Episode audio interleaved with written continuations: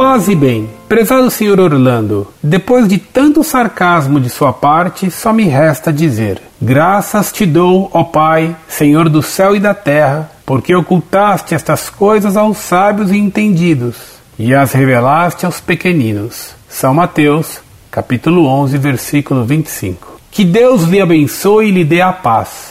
Espero que não se assuste quando chegares ao paraíso e se deparar com muitos que o Senhor considera hereges.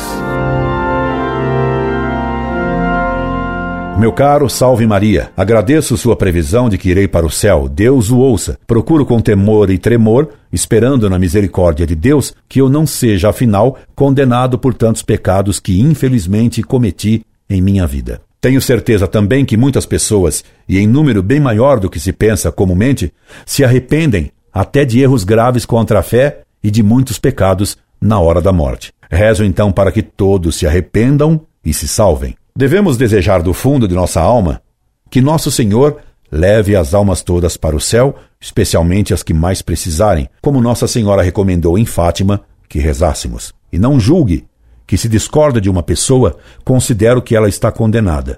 Dessa loucura, Deus me preserve. De modo que se nos encontrarmos um dia juntos no céu, será uma felicidade imensa.